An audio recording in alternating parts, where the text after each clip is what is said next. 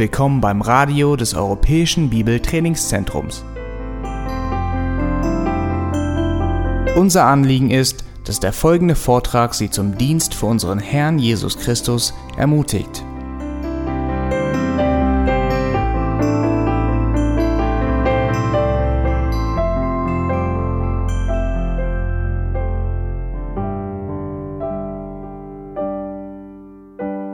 Ich habe einen guten Freund, der über zehn Jahre lang in Kasachstan als Missionar diente, in der Nähe von Almaty. Und er hat immer wieder mit den Behörden zu tun, die gerne eine Besteckung haben wollten.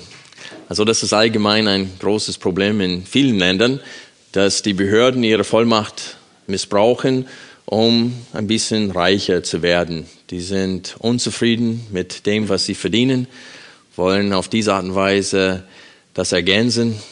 Und äh, der hat sich dafür entschieden, konsequent diese Besteckung nicht zu bezahlen. Das war natürlich für ihn öfters sehr schwierig. Da musste er länger warten auf sein Visum. Manchmal haben sie so lange gewartet, dass er dann doch das Land verlassen müsste und dann im Ausland warten musste, bis er sein Visum hatte und wieder einreisen konnte. Aber um Gott zu ehren, hat er sich dafür entschieden, nie eine Besteckung zu bezahlen. Und nach einer gewissen Zeit haben sie aufgegeben. Die, die ihn kannten, wussten, ach, bei dem lohnt es sich gar nicht. Der kennt unsere Regeln offensichtlich nicht, unsere Sitte. Und äh, der war einfach so stur. Und der hat ihnen auch öfters im Gespräch gesagt, dass sie Gottes Diener sind und dass sie Rechenschaft abgeben werden vor Gott, für wie sie ihren Dienst verrichten, ausführen. Und er hat ihnen wirklich gesagt, was in der Schrift steht. In Römer 13, den Text, den wir gleich lesen werden, dass sie Gottes Diener sind und dass sie bewusst Gott dienen sollten auf der Arbeit, ganz fleißig arbeiten und ihren Dienst ausführen, Gott zur Ehre. Und das gab ihnen dann Gelegenheit, wo sie ihn bestecken wollte oder dass er sie besteckt, hat er dann das Wort Gottes ihnen deutlich gemacht. Und einige mussten sich auch schämen, manche waren dann auch zornig. Aber es war eine gute Gelegenheit, mit denen über ihren Pflicht vor Gott zu reden. Und jetzt eine Frage an euch. Wie viele Politiker und Menschen, die ein Amt tragen in der Regierung, tun es bewusst oder führen diesen Amt aus, ganz bewusst aus Furcht vor Gott? Wenige, würde ich sagen. Sehr wenige. Das heißt, sie verstehen nicht, dass sie von Gott eingesetzt sind, um das Böse zu bestrafen und um das Gute auch zu belohnen. Ich möchte euch bitten, Römer Kapitel 13 aufzuschlagen. In diesem Text wird es uns gesagt, welche Verantwortung die Regierung vor Gott hat. Aber was hier eher betont wird, ist, welche Verantwortung wir vor dem Gesetzgeber haben als Christen. Das ist der Schwerpunkt in diesem Text. Es steht hier dreimal, dass die, jede Regierung Gottes Dienerin ist. Und aus diesem Grund sollen wir ihr keinen Anlass geben, uns bestrafen zu müssen. Ich lese ab Römer 13, Vers 1. Jede Seele oder jeder Mensch unterwerfe sich den übergeordneten staatlichen Mächten. Denn es ist keine staatliche Macht außer von Gott und die bestehenden sind von Gott verordnet. Wer sich daher der staatlichen Macht widersetzt, widersteht der Anordnung Gottes. Die aber widerstehen, werden ihr ein Urteil empfangen. Denn die Regenten sind nicht ein Schrecken für das gute Werk, sondern für das Böse. Willst du dich aber vor der staatlichen Macht nicht fürchten, so tue das Gute, und du wirst Lob von ihr haben denn sie ist Gottes Dienerin, dir zum Guten. Wenn du aber das Böse tust, so fürchte dich, denn sie trägt das Schwert nicht umsonst. Denn sie ist Gottes Dienerin, eine Rächerin zur Strafe für den, der Böses tut. Darum ist es notwendig, untertan zu sein, nicht allein der Strafe wegen, sondern auch des Gewissens wegen. Denn deshalb entrichtet ihr auch Steuern denn es sind Gottes Diener, die eben hierzu fortwährend beschäftigt sind. gibt allen, was ihnen gebührt. Die Steuer, dem die Steuer, den Zoll, dem der Zoll, die Furcht, dem die Furcht, die Ehre, dem die Ehre gebührt. Wenn wir bedenken, dass dieser Römerbrief in 58 nach Christus geschrieben wurde und dass zehn Jahre davor, in 48 nach Christus, dass der Kaiser äh, Claudius alle Juden befohlen hatte, die Stadt zu verlassen, dann können wir verstehen, dass das wirklich ein reales Problem war. Dass die, äh, weil viele von den Christen waren dann Juden in der Gemeinde in Rom und die hatten sich häufig aufgelehnt gegen die Regierung. Und Paulus fordert ihnen auf, oder fordert sie auf, das nicht zu tun und sagt ihnen, dass sie sich unterordnen und fügen sollten.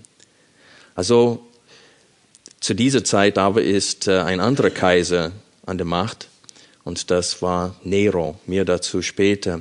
Aber Claudius hat aus einem gewissen Grund die Juden Befehl gegeben, die Stadt zu verlassen. Da wird in Apostelgeschichte 18, Vers 2 berichtet. Und alle Juden mussten Rom verlassen. Und dasselbe sollte nicht bei den Christen geschehen, weil sie äh, ein, ein, einen schlechten Ruf verdienen, indem sie dem Gesetzgeber gegenüber ungehorsam sind. Und so Paulus schrieb das hier. Aber wir wissen, dass Paulus auch an anderen Stellen das Gleiche schrieb, auch Petrus. Wir werden später diese Stellen uns auch noch anschauen. Und wir sehen, dass er diesen Brief nicht nur für die Christen, die in Rom waren, geschrieben, sondern für alle Christen, für alle Zeiten. Bis Jesus wiederkommt und den Thron Davids wieder einnimmt, müssen wir uns vor der Regierung unterordnen. Es gibt aber mehrere Verbindungen zwischen diesen sieben Verse, 13, 1 bis 7, und dem Abschnitt davor und dem Abschnitt danach. In 12, 9 bis 21 haben wir die Befehle bezüglich der Liebe, der nächsten Liebe, und wir würden aufgefordert, hier ganz schwere Dinge zu tun. Wir sollten sogar unsere Feinde lieben. Die, die uns verfluchen, sollten wir segnen. Und wir sollen unsere Feinde Gutes tun, auch wenn sie uns Böses tun. Wir sollen nicht Böse mit Bösem vergelten und so weiter. Und dann in 13 Vers 8 setzt Paulus fort dieses Thema Menschenliebe oder Nächstenliebe. Seid niemand irgendetwas schuldig, als nur einander zu lieben.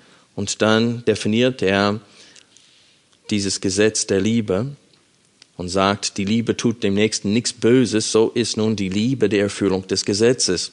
Die Frage ist, das ist, warum hat Paulus dann diese sieben Verse über unser Verhalten gegenüber der Obrigkeit hier eingefügt an dieser Stelle? Well, es passt aus zwei Gründen. Erstens, Paulus behandelt das Thema hier komplett durch, Böse, das Böse und das Gute. Das haben wir zum Beispiel in Römer 12, Vers 9 gesehen. Die Liebe sei ungeheuchelt, verabscheut das Böse, haltet fest an Guten. Und dann haben wir gesehen in Vers 17, vergeltet niemand Böses mit Bösem. Und dann in Vers 21, lass dich nicht vom Bösen überwinden, sondern überwinde das Böse mit dem Guten. Und dann in dem Abschnitt, was wir gerade gelesen haben, kamen diese Begriffe auch immer wieder vor. Böse und Gute, Böse und Gute.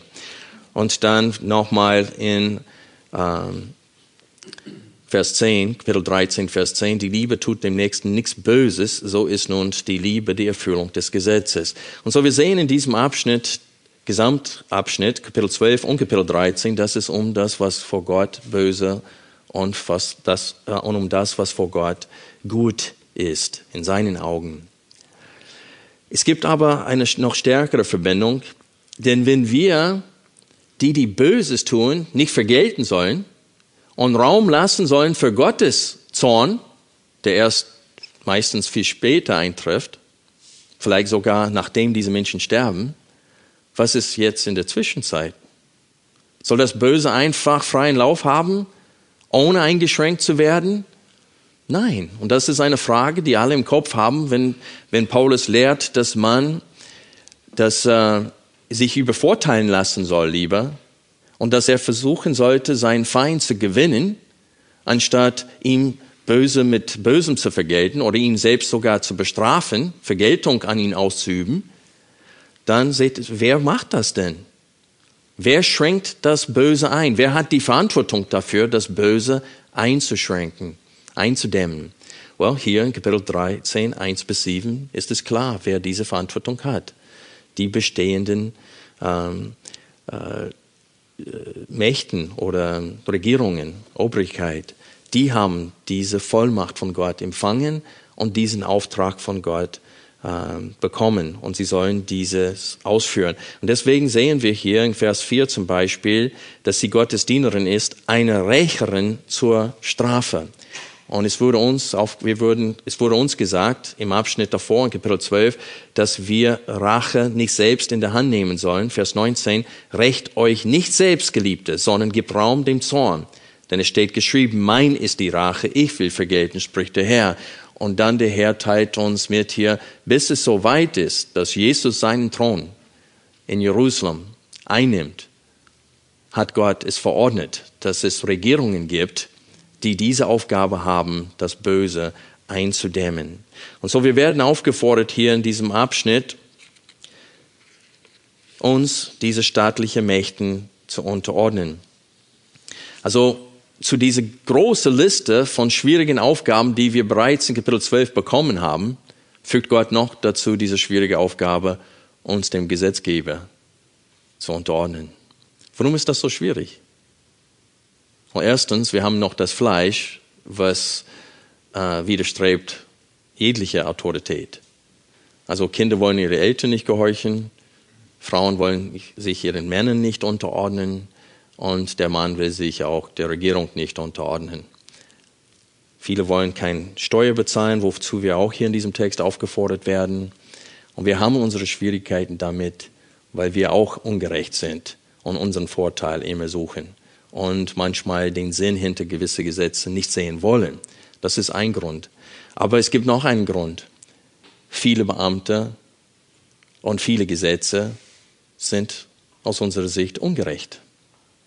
Und man fragt sich, warum muss ich das tun? Ich sehe den Sinn dahinter nicht und so weiter.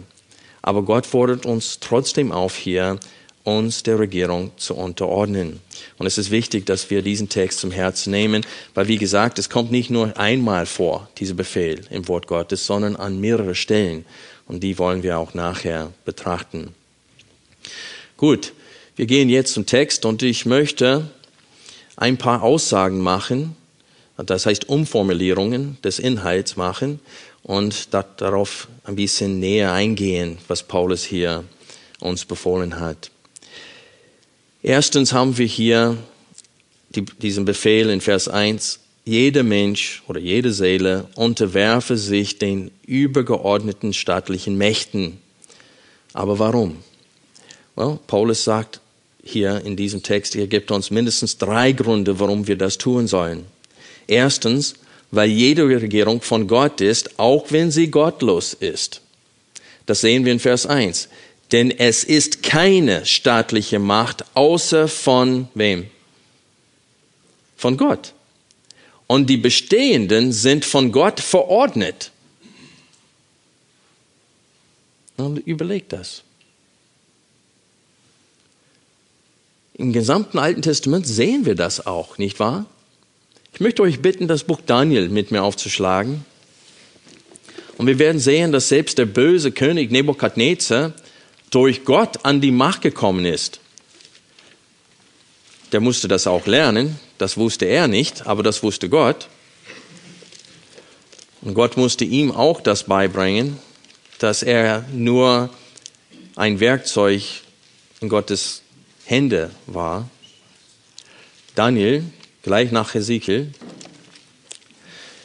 Wie, wie bitte?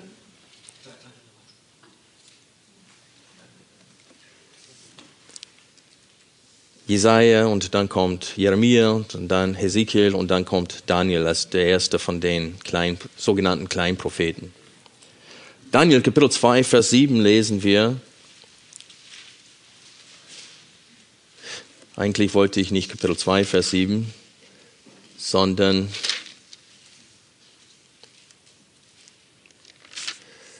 Kapitel 4, Vers, Entschuldigung, Kapitel 2, Vers 37 wollte ich. Hier teilt Daniel dem König mit, Du, o König, du König der Könige, dem der Gott des Himmels die Königherrschaft, die Macht und die Stärke und die Ehre gegeben hat. Also er teilt ihm mit, woher er diese Herrschaft und diese Macht bekommen hat. Und das wird betont als Schwerpunkt komplett durch das Buch Daniel. Wir wollen noch ein paar andere Bibelstellen betrachten. Vers 44 zum Beispiel, im selben Kapitel. Und in den Tagen dieser Könige wird Gott des Himmels ein Königreich aufrichten, das ewig nicht zerstört werden wird. Und das Königreich wird keinem anderen Volk überlassen werden. Es wird alle jene Königreiche zermalmen und vernichtet. Selbst aber wird es ewig bestehen. Und das wird auch als Schwerpunkt hier betont, dass das Reich Jesu Christi ist, der Einz, ist das einzige Reich, was ewig bestehen wird. Alle anderen Reiche werden kommen und gehen. Gott wird äh, ihnen die Macht verleihen und dann ihnen die Macht wieder nehmen. Wir sehen das an noch andere Stellen, zum Beispiel Kapitel 4, Vers 14.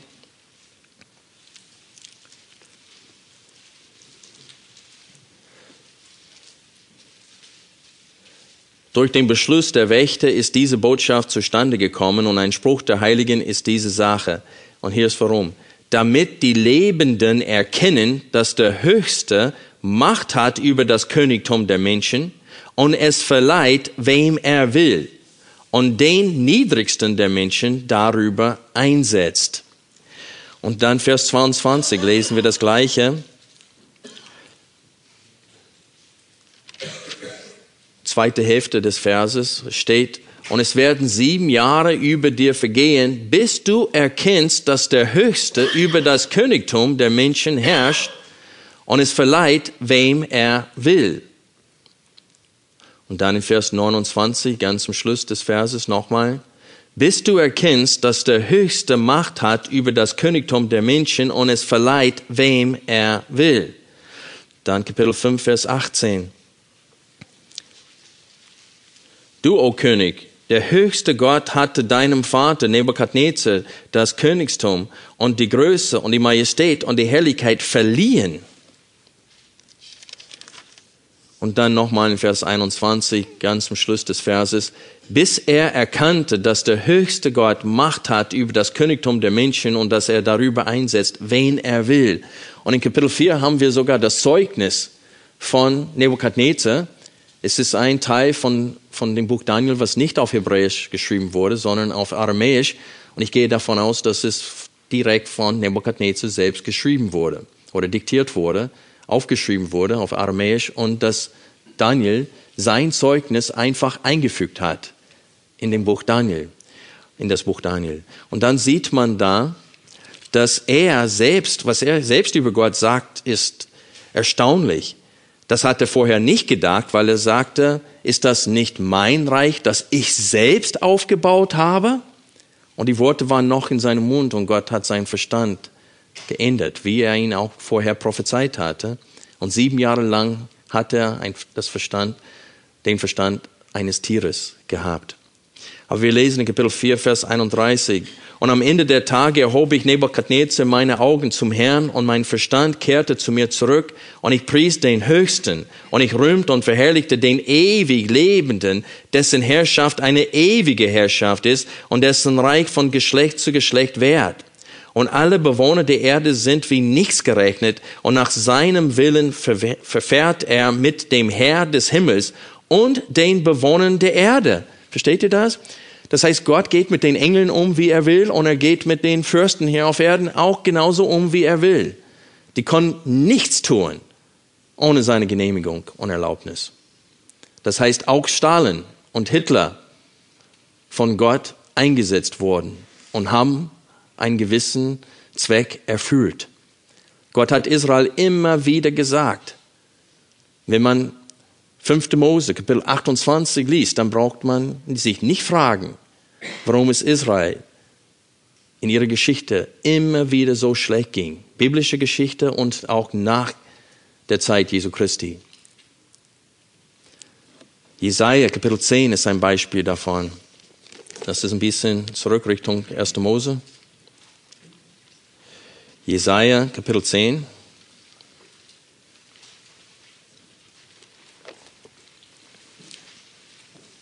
Wir lesen ab Vers 5 gemeinsam. Und hier werden wir sehen, dass der König von Assur nur die Route Gottes Zornes sei. Und dass Gott ihn gebraucht hat, um Israel zu bestrafen. Kapitel 10, Vers 5. Wehe Assur, Route meines Zorns und der Stock meines Zorns. In ihrer Hand ist er.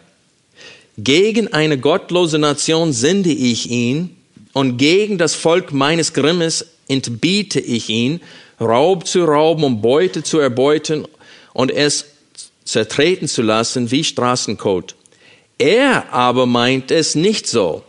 Und sein Herz denkt nicht so, sondern zu verheeren hat er im Sinn und nicht wenige Nationen auszurotten. Denn er sagt, sind meine Obersten nicht alle samt Könige? Ist Kalne nicht wie Karkemisch? Hamad nicht wie Arpad? Samaria nicht wie Damaskus? Wie meine Hand die Königreiche der Götzen erreicht hat. Und ihre geschnitzten Bilder waren mehr als die von Jerusalem und von Samaria. Werde ich nicht, wie ich Samaria und seinen Götzen getan habe, ebenso Jerusalem und seinen Götzenbildern tun? Und Gott weist ihn zurecht und sagt, wenn ich mit dir fertig bin, dann fange ich mit dir an. Und du wirst auch mein Grimm erleben. Wir lesen in Vers 15, rumt sich die Axt gegen den, der damit haut? Na, überlegt euch das Bild. Einer macht Holz, spaltet das Holz mit einer Axt und kann die Axt sagen, ja, das habe ich alles am Ende. Alles, was da gestapelt ist, kann er sagen, das war ich. Das wäre Unsinn. Das ist ein Gegenstand, was kein Odem hat. Und hier sagt Gott, die Axt rühmt sich nicht über den, der ihn hebt. Und ein König kann sich nicht über mich rühmen, denn er ist in meiner Hand. Und ich wende ihn an, genau wie ein Werkzeug, wie eine Rute, wie ein Stock, wie ein Axt, setze ich ihn ein. Und Gott meint auch böse Könige, weil der König von Assur war böse. Es war kein guter Mensch. Und Gott hat ihn trotzdem an die Macht gebracht und ihn eingesetzt, um seine Zwecke zu erfüllen. Und das ist, was Paulus uns hier in Römer 12, äh, Entschuldigung, Römer 13 sagen will. Jede Seele unterwerfe sich den übergeordneten staatlichen Mächten, denn es ist keine staatliche Macht außer von Gott und die bestehenden sind von Gott verordnet. Gott hat sie eingesetzt. Und wir lesen dazu in Sprüche Vers ein, äh, Kapitel 21, Vers 1. Ihr braucht den Text nicht aufschlagen. Ich lese diesen Vers vor. Wir sehen hier, dass Gott zu jeder Zeit das Herz eines Königs ändern kann. Wir lesen hier, gleich Wasserbächen ist das Herz des Königs in der Hand des Herrn. Er leitet es, wohin immer er will. Das heißt, ihr wisst, wie ein Fluss geformt ist wie das Ufer auf beiden Seiten ist, so fließt das Wasser. Das Wasser entscheidet nicht, wo es lang fließt. Es muss da lang fließen, wo sein, äh, wie dieses Flussbett geformt ist. Natürlich mit Jahren ändert sich das, aber um dieses Sinnbild deutlich zu machen, das Wasser muss da lang fließen, äh, wo diese Delle ist oder wo es tiefer ist. Und es steht, dass genau wie diese Wasserbecher beiden Ufern entscheiden, wie das Wasser äh, fließt. So ist das Herz eines Königs in Gottes Hand. Er kann ihn zwingen, Dinge zu tun, was er gar nicht will.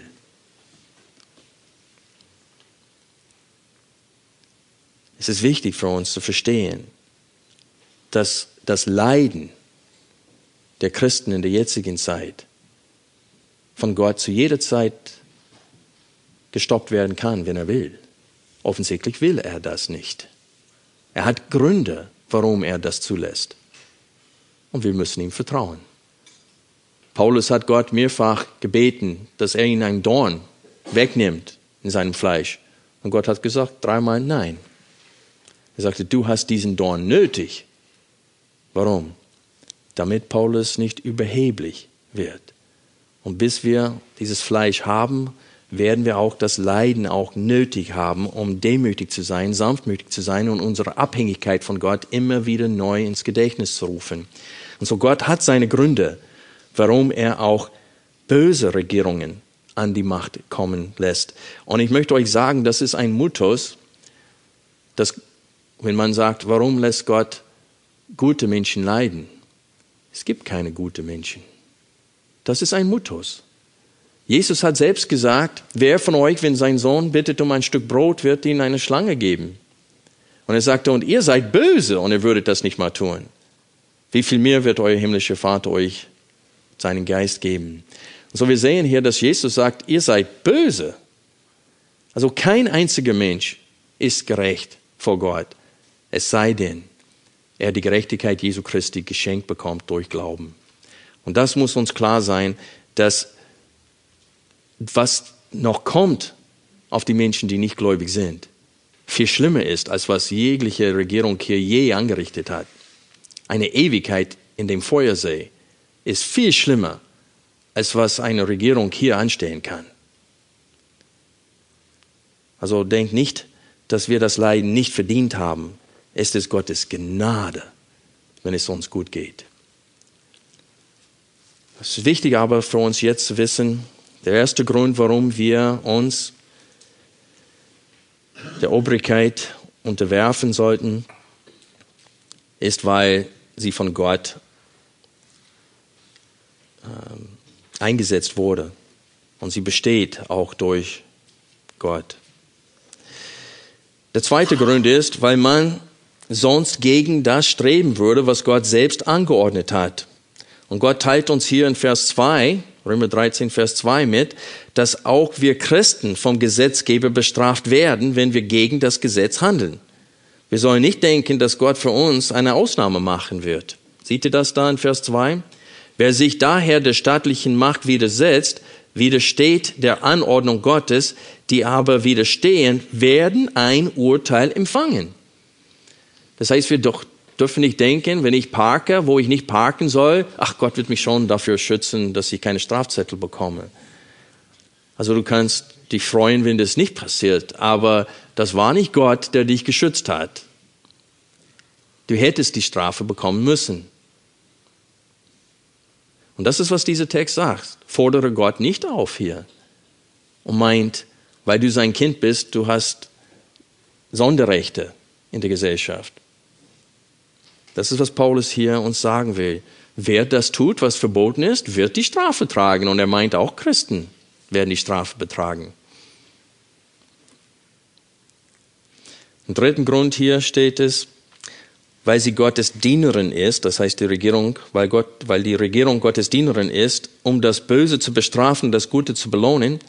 Und wir sehen hier dreimal, dass es betont wird, dass sie Gottes Dienerin ist. Seht ihr das? Im Vers 4, denn sie ist Gottes Dienerin. Nochmal in Vers 4, denn sie ist Gottes Dienerin, eine Rächerin zur Strafe. Und dann nochmal in Vers 6, denn deshalb entrichtet er auch Steuern, denn es sind Dien, äh, Gottes Diener, die eben hierzu fortwährend beschäftigt sind. Und so wir sehen hier, dass wir müssen anerkennen, dass selbst die schlechteste Regierung besser ist als keine Regierung. Anarchie ist das Schlimmste, was es geben kann auf Erden. Wenn die Mächtigen machen können, was sie wollen, dann hast du ein großes Problem hier auf Erden. Also selbst die schlechteste Regierung ist besser als gar keine. Und es ist wichtig für uns zu verstehen, dass alle Regierungen, die bestehen, steht es hier, Gott hat sie verordnet und sie sind sein Diener, auch wenn sie das nicht wissen und wir müssen das zum Herzen nehmen. Eine zweite Aussage hier ist, wer das Böse tut, der muss sich vor der Regierung fürchten, weil sie das Schwert nicht vergeblich trägt. Denn die Regierung ist Gottes Rächerin, um das Böse zu bestrafen. Das lesen wir hier in den Versen drei und vier. Denn die Regenten sind nicht ein Schrecken für das gute Werk, sondern für das Böse. Willst du dich aber vor der staatlichen Macht nicht fürchten, so tue das Gute, und du wirst Lob von ihr haben denn sie ist Gottes Dienerin dir zum Guten. Wenn du aber das Böse tust, so fürchte dich, denn sie trägt das Schwert nicht umsonst. Und es ist wichtig, dass wir das zum Herzen nehmen. Ich werde an dieser Stelle nicht viel Zeit dafür nehmen, um zu betonen, wie wichtig es ist, dass die Regierung diese Aufgabe von Gott ernst nimmt und auch äh, ausführt, weil, wie gesagt, der Schwerpunkt in diesem Text ist, wie wir uns verhalten sollen dem Gesetzgeber gegenüber und nicht ihre Verantwortung vor Gott. Aber dennoch möchte ich an dieser Stelle betonen, dass sie eine gewisse Verpflichtung vor Gott haben, das Schwert einzusetzen. Ich weiß, ich spreche ein heiliges Kuh an jetzt hier in Deutschland. Äh, viele Christen sind der Überzeugung, dass die Todesstrafe durch Jesus Christus irgendwo im Neuen Testament aufgehoben sei, ist aber nicht. Es gibt keine einzige Bibelstelle, wo das geschrieben steht. Viele meinen, wo Jesus, wo die Frau in Ehebruch äh, gefangen wurde und vor Jesus geschleppt wurde und nach dem Gesetz Moses sollte sie sterben. Und Jesus hat gesagt, wer ohne Sünde ist, werfe den ersten Stein. Und sie sagen, siehst du, in diesem Text hat er es aufgehoben. Aber was ist mit David im Alten Testament? Der hat Ehebruch und Mord begangen. Und Gott hat gesagt, durch den Propheten Nathan, du wirst nicht sterben. Und er hat auch Gnade empfangen im Alten Testament. Und das Gesetz galt zu der Zeit klar und deutlich noch. So wir sehen, dass Gott Ausnahmen gemacht hat und dass er gnädig war, aber es heißt nicht, dass er dieses Gesetz aufgehoben hat. Außerdem, das würde heißen nur in Johannes, über diese Frau, es ist nicht Johannes 9, es ist, glaube ich, Kapitel 8. Ähm, aber der Punkt ist, ist, dass in dieser Geschichte, sie hat Ehebruch begangen und nicht Mord. Und es würde nicht heißen, dass Gott wegen Mordes diese äh, Todesstrafe aufgehoben hätte. In 1. Mose, nach der Sintflut, um das Böse einzudämmen, hat Gott einen Bund mit Noah gemacht. Und er hat die Regierung gegründet. An der Stelle. Und in diesem Bund mit Noah hat ihm aufgefordert, wenn jemand absichtlich und vorsätzlich jemand umbringt, dann soll er, soll sein Blut durch Menschenhänden ausgegossen werden. Und viele Deutsche, die sagen, ja, aber in, in der Bibel steht es, du sollst nicht töten. Als fünfte Gebot oder als sechste Gebot. Aber das ist falsch übersetzt. Und ich habe mich sehr gefreut, dass die neue Martin Luther Bibel endlich das Wort Mord eingefügt hat, anstatt das Wort töten. Es ist ein ganz anderes hebräisches Wort. Das Wort für töten ist das Wort Muth und das Wort für ähm, äh, Morden oder für einen Mörder oder einen, der Mord betreibt oder Mord selbst ist ein ganz anderes Wort, nämlich das Wort Ratzech. Und wir sehen zum Beispiel in 4. Mose, Kapitel 35, Vers 16 folgendes. Wenn er ihn aber mit einem eisernen Gerät geschlagen hat, so dass er gestorben ist, dann ist er ein Mörder. Der Mörder soll unbedingt getötet werden. Und dieser Begriff für töten da ist das Wort Muth und nicht das Wort Razech. Und so ist es wichtig für uns zu verstehen, dass Gott einen Unterschied macht zwischen Töten und Mord. Sonst hat Gott selbst Menschen aufgefordert, das Gebot, du sollst nicht töten, zu brechen wo er Israel immer wieder aufgefordert hatte, ein ganzes Volk auszulöschen. Die sollten alle Kananiten töten und mit dem Schwert umbringen. Dann wäre das doch ein Widerspruch. Also das ist lächerlich, wenn Menschen das sechste Gebot, du sollst nicht töten, was eigentlich du sollst nicht morden heißt, nützt, um zu sagen, dass die Todesstrafe unbiblisch wäre.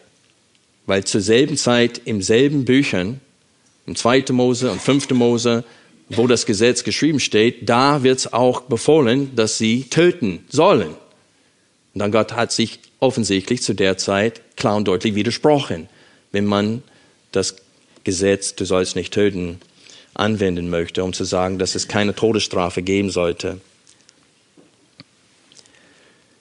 Ich betone das, weil es steht im Alten Testament, dass ein Land Blutschuld auf den Händen hat, wenn Menschen, die absichtlich anderen umgebracht haben, freilaufen.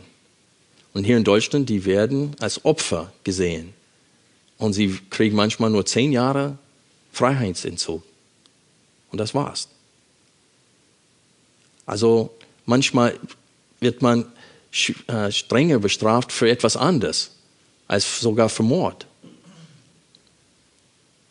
Und Gott sieht das ganz anders. Aber wie gesagt, der Schwerpunkt unseres Textes heute ist nicht das, was die Regierung tun muss vor Gott, sondern was wir tun muss vor Gott. Und das ist nämlich der Regierung gehorchen, auch wenn sie gottlos ist. Und die Regierung zur Zeit des Paulus war die römische Regierung. Und wenn es hier steht, denn sie trägt das Schwert nicht umsonst oder nicht vergeblich, was ist damit gemeint? Was haben die Römer mit dem Schwert gemacht? Sie haben Menschen damit umgebracht. Und was Gott uns auf Herz legen will hier ist, denk daran, wenn du das Böse tust, habe ich der Regierung die Macht gegeben, sogar dein Leben zu nehmen. Also fürchte der Regierung in dieser Hinsicht und tue das nicht, was zur Strafe äh, führen würde. Die dritte Aussage bezüglich der Unterordnung der Regierung gegenüber, die ich betonen möchte, ist folgende. Wir sehen es in Vers 5. Christen sollen sich nicht allein wegen der Strafe, das heißt wegen Furcht vor der Strafe unterordnen, sondern auch wegen des Gewissens. Es steht hier, darum ist es notwendig, untertan zu sein, nicht allein der Strafe wegen, sondern auch des Gewissens wegen. Also in den ersten vier Versen wissen wir, was gemeint ist wegen der Strafe. Was ist aber jetzt gemeint mit um des Gewissens willen oder wegen des Gewissens? Sollen wir der Regierung gehorchen. Es bedeutet, dass wir Gott gegenüber eine Verpflichtung haben, dieser Regierung zu gehorchen. Manchmal meinen wir, ja, wenn ich das tun kann, was nicht direkt von Gott verboten wird, aber nur von dem Gesetzgeber verboten wird und nicht dabei erwischt werde, dann ist es okay. Aber du wurdest erwischt von Gott weil sie sind sein Dienerin. Er hat sie eingesetzt und Gott will nicht, dass wir gegen das, was er angeordnet hat, streben. Und aus Gewissensgründen Gott gegenüber sollen wir der Regierung gehorchen, auch wenn es Dinge sind, die uns quersetzen. Also nicht, ich rede hier nicht von Sünde, ich rede nur von Dingen, die vielleicht sogar pingelig sind. Wenn es ein Gesetz ist, müssen wir darauf achten. Und ich sage das mit schwerem Herzen, weil es gibt Dinge, die ich gerne tun würde und sogar getan habe, was gegen das Gesetz ist, weil ich mit dem Gesetz auch nicht einverstanden bin in dem Bereich. Aber es war Sünde, wo ich das getan habe.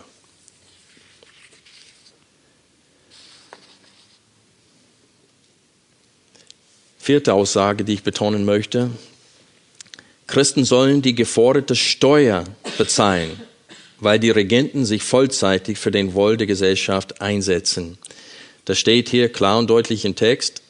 Wir können diesem Text nicht ausweichen. Wer Steuerhinterziehung betreibt, der sündigt gegen Gott und er hält sich an Gottes Wort nicht. Schwarzarbeit ist Sünde, ist untersagt, ist nicht erlaubt. Wer es tut, sündigt. Wenn du ein neues Haus baust, sorg dafür, dass Gottes Segen auf das Haus liegt und macht nichts schwarz. Auch wenn du dadurch 1000 Euro sparen kannst, mach es nicht. Das ist Geldliebe und das ist Sünde gegen Gott. Das ist, was Gott hier klar und deutlich sagt. Und was Paulus hier sagt, hat Jesus schon vorher. In drei von den Evangelien steht Folgendes geschrieben. Es ist uns die Frage wurde an Jesus gestellt, ist es uns erlaubt, dem Kaiser Steuer zu geben oder nicht? Aber er nahm ihre Arglist wahr und sprach zu ihnen, zeigt mir einen Denar. Wessen Bild und Aufschrift hat er? Sie aber antworteten und sprachen, des Kaisers. Er aber sprach zu ihnen, gib daher dem Kaiser, was des Kaisers ist, und Gott, was Gottes ist. Und Paulus sagt hier eindeutig, er gibt uns sogar einen Grund dafür, er sagte, das Geld geht dafür, dass Menschen unterstützt werden finanziell, die vollzeitig sich mit den Dingen beschäftigen, zum Beispiel Infrastruktur, Straßen, Bahnen und so weiter, die uns zugutekommen. Und wir sollen es tun. Es ist von Gott gefordert. Und ich weiß, dass es viele Christen gibt, die Schwarzgeld nehmen und Schwarzgeld bezahlen, und es ist Sünde. Man soll das nicht machen.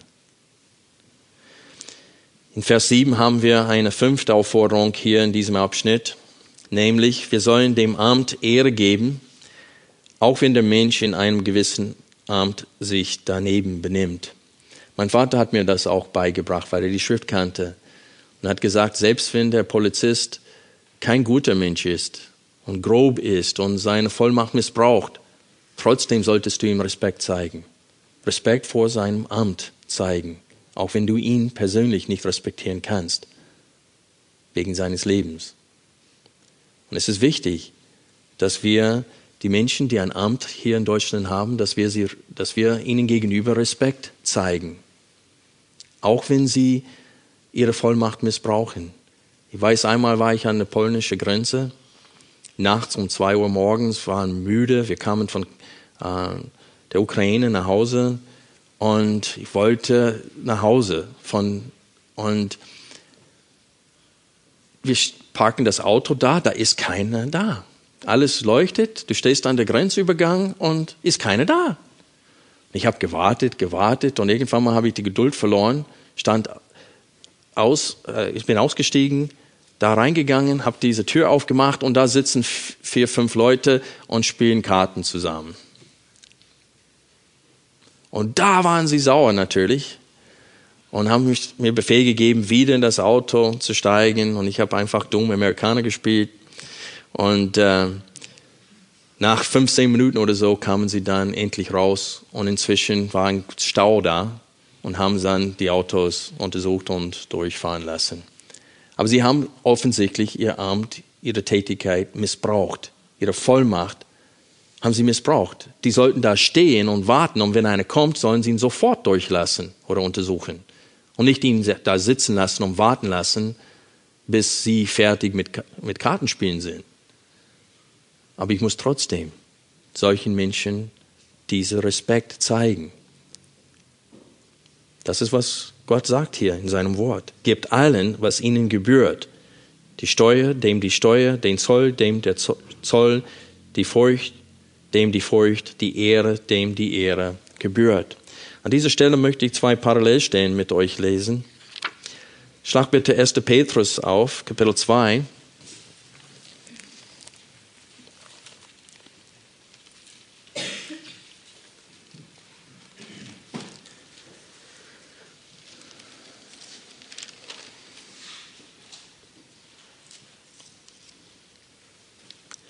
Wir lesen die Verse 13 bis 17 zusammen.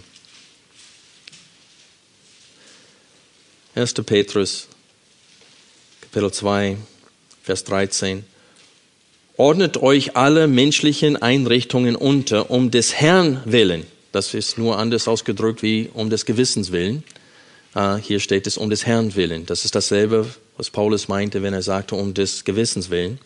Ordnet euch alle menschlichen Einrichtungen unter, um des Herrn willen, sei es dem König als Oberherrn oder den Statthaltern als denen, die von ihm gesandt werden zur Bestrafung der Übeltäter, aber zum Lob derer, die Gutes tun.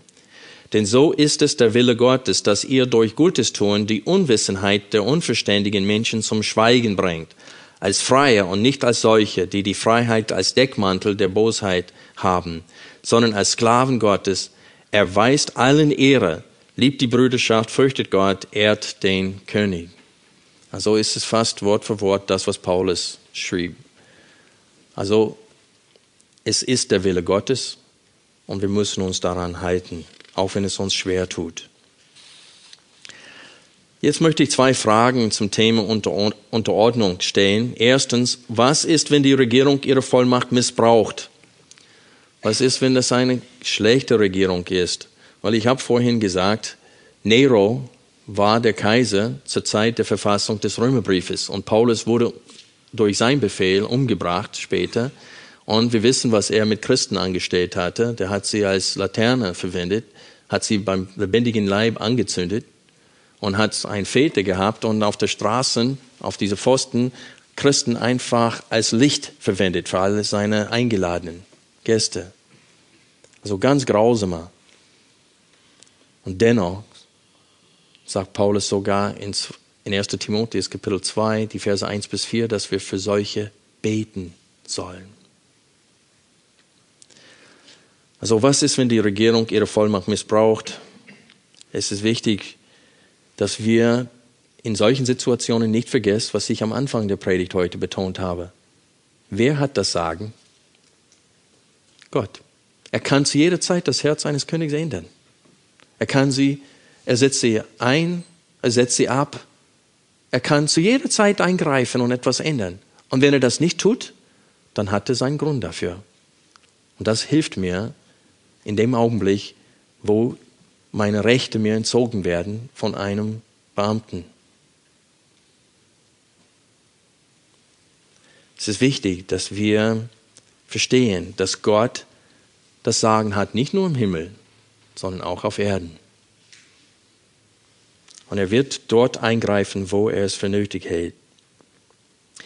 Zweite Frage. Was ist, wenn die Regierung mich auffordert, etwas zu tun, was gegen Gottes Gesetz ist? Na, ich hoffe, dass jeder von euch die Antwort auf diese Frage bereits wisst. Natürlich werden wir nicht Gott gehorchen, indem wir Regierungen uns unterordnen, um dann ihn in einem anderen Bereich nicht zu gehorchen. Das wäre einfach Unsinn. Es ist klar, dass wenn die Regierung uns auffordert, etwas zu tun, was vor Gott Sünde wäre, dass wir es nicht tun sollen. Und dann leiden wir auch deswegen. Wenn Sie uns sagen, wir sollen nie wieder jemand von Jesus erzählen, können wir ihnen gehorchen? Nein, weil wir einen, einen größeren Befehl haben, äh, äh, Befehlsgeber haben, nämlich Jesus Christus. Die drei Freunde von Daniel, wo Nebukadnezar sie aufgefordert hatte, vor, diese, vor diesem Götzenbild, für diese Statur, sich zu beugen, niederzuwerfen und das Ding anzubeten. Was haben sie getan? Die haben sich geweigert. Warum? Weil sie wussten, das steht in den zehn Geboten. Das ist, das ist Unsinn. Das ist Götzendienst. Das dürfen wir nicht machen. Wir würden lieber sterben, als das machen. Wenn es sein muss, dann sterben wir einfach. Und Gott fordert das auch von uns, dass wir bis zum Tode ihm gehorchen. Und so ist es klar, wenn die uns auffordern, etwas zu tun, was klar und deutlich gegen den Willen Gottes ist, dann müssen wir mit allem Respekt Demut und Sanftmut sagen, das kann ich nicht und das werde ich nicht. Jetzt kommen wir zum Schluss der Predigt für heute. Drei Gründe, warum die Regierung diese Welt gottlose wird. Eigentlich werde ich nur zwei Gründe nennen heute. Warum wird die jetzige Regierung ob das hier in Deutschland ist oder England oder Amerika, egal wo, wo das Land früher wirklich christlich war und christliche Werten vertreten hat, warum werden sie immer gottloser? Und viele Christen würden sagen, ja, Paulus hat das prophezeit, es muss kommen. Jesus wird nicht wiederkommen, bis es soweit ist. Das ist dieser Abfall, wovon Gott sprach, in zum Beispiel 2 Timotheus 3. Und es muss einfach kommen. Aber ich glaube, dass es auch andere Gründe gibt. Erstens, wir merken, meckern sehr gerne über die Regierung, aber wir beten für sie nicht. In Jakobus steht es, ihr habt nichts, weil ihr was? Bitt, nicht bittet. Genau. Und so der Punkt ist, ist, dass wir werden aufgefordert in 1 Timotheus Kapitel 2 für die Behörden, für Könige und alle, die eine, eine Position der Vollmacht haben, für sie zu beten. Und ein Grund, dass hier in 1 Timotheus 2, 1 bis 4 angegeben wird, ist, damit wir ein ruhiges und stilles Leben führen mögen in aller Gottseligkeit und Ehrbarkeit. Also wir beten für ihre Rettung, aber wir beten auch, dass Gott ihnen die Weisheit gibt, gerechte Entscheidungen zu treffen, dass sie einen gesunden Menschenverstand beibehalten. Betet ihr dafür? Wenn nicht, darfst du dich nicht beschweren über die Regierung. Es ist eine Aufgabe. Nehmt euch bitte Zeit heute Nachmittag und liest 1 Timotheus 2, die ersten vier Verse diesbezüglich. Zweiten Grund, warum die Gottlosigkeit in der Regierung zunimmt. Und das ist, weil die Gottlosigkeit in der Gesellschaft zunimmt. Politiker, besonders wenn sie gewählt werden, die wollen sehr ungern ähm, die Einstellung die Meinung der Mehrheit verletzen. Aber wenn die Meinung der Mehrheit schon gottlos ist, die testen immer wieder die, das Wasser.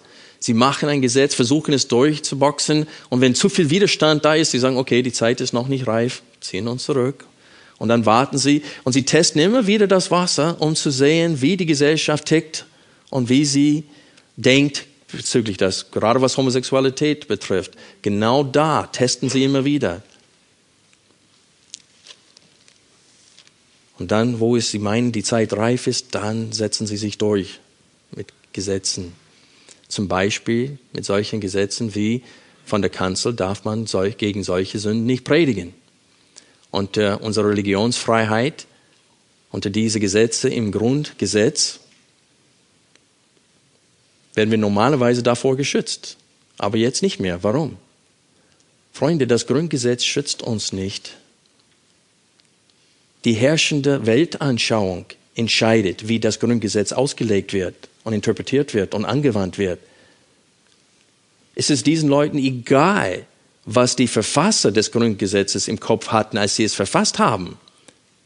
Sie werden das drehen und auslegen, so dass es in Einklang ist mit ihren eigenen Weltanschauung. Also der Grund, warum die Regierung immer gottloser wird, ist, weil die Gesellschaft immer gottloser wird. Und warum wird die Gesellschaft immer gottloser? Erstens, weil auf der Kanzel das Wort nicht mehr mutig gepredigt wird. Da sind so viele Pastoren hier in Deutschland und in Amerika und England, die absolut feige sind. Und wenn sie vor Gott stehen, die werden so eine Rechenschaft abgeben müssen dafür, dass sie geschwiegen haben und den ganzen Ratschluss Gottes nicht verkündigt haben. Wo Paulus sich verteidigt vor Könige, sagt er, ich kann nicht anders. Wehe mir, wenn ich das Evangelium nicht verkündige. Und er sagte, ich habe Großen und Kleinen gleich gesagt, sie müssen Buße tun und dass es ein Gericht geben wird und dass es einen gibt, den Gott bestimmt hat, der alle Menschen richten wird. Paulus sagt uns, was er Könige verkündigt hat. Und das trauen sich die meisten Pastoren nicht mehr zu predigen. Nur das Positive, nie das Negative. Und aus diesem Grund wird das Volk Gottes immer gottloser. Und sie glänzen nicht mehr in der Gesellschaft. Und sie prägen die Gesellschaft nicht mehr, weil sie schweigen auch. Also das Schweigen auf der Kanzel, das Schweigen auf der Arbeit, auf der Uni, das sorgt dafür, dass die Regierung immer gottloser wird. Also wir tragen auch Schuld dabei. Und es ist nicht richtig für uns, uns über die Gottlosigkeit der Gesellschaft zu beschweren, wenn wir für die, Regier die Menschen, die das Sagen haben, nicht beten. Und wenn wir den Mund nicht aufmachen in unseren persönlichen Gesprächen. Jetzt ist es schon so weit. Wir haben so lange geschwiegen, dass jetzt kann man sogar seine Arbeitsstelle verlieren, wenn man seine Überzeugung sagt bezüglich gewissen Themen. Es ist schon so weit. Und wir können nicht sagen, dass Gott das unbedingt hineingeführt hat. Das ist etwas, was reflektiert, wie wir versagt haben als Christen in der Gesellschaft.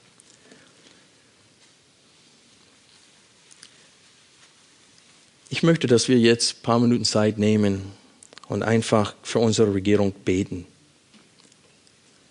Und dass wir auch für die Prediger hier in Deutschland beten, dass Gott eine Erweckung erstmal unter den Predigern und Pastoren bewirkt, so dass sie anfangen, ihren Dienst richtig auszuführen, auch wenn die Hälfte der Gemeinde die Gemeinde verlässt. Denn die Spreu soll von Weizen getrennt werden. Lass uns beten.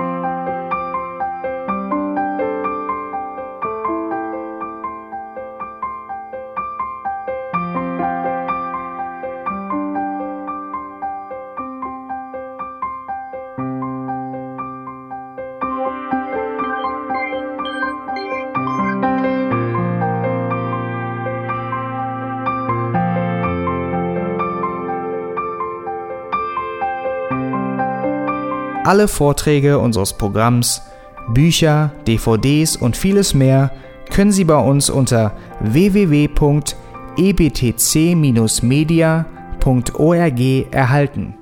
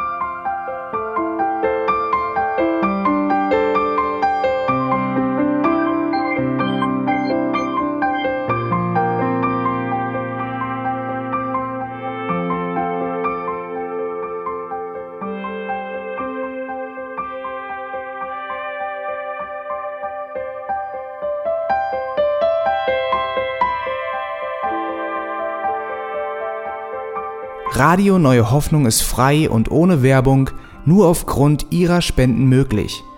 Wenn Sie weitere Informationen dazu finden möchten, wie Sie Radio Neue Hoffnung unterstützen können, besuchen Sie die Webseite www.rnh.de.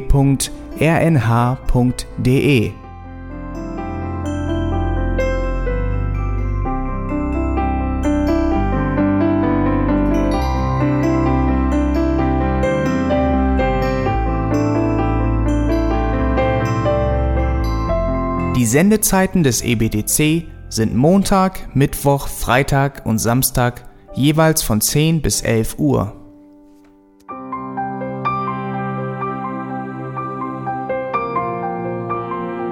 Sie finden uns im Internet unter www.auslegungspredigt.org. Eine E-Mail können Sie uns senden an radio@auslegungspredigt.org. Telefonisch erreichen Sie uns unter 0049 30 60 988 610. Unsere Postanschrift ist EBTC Havelländer Ring 40 in 12629 Berlin, Deutschland.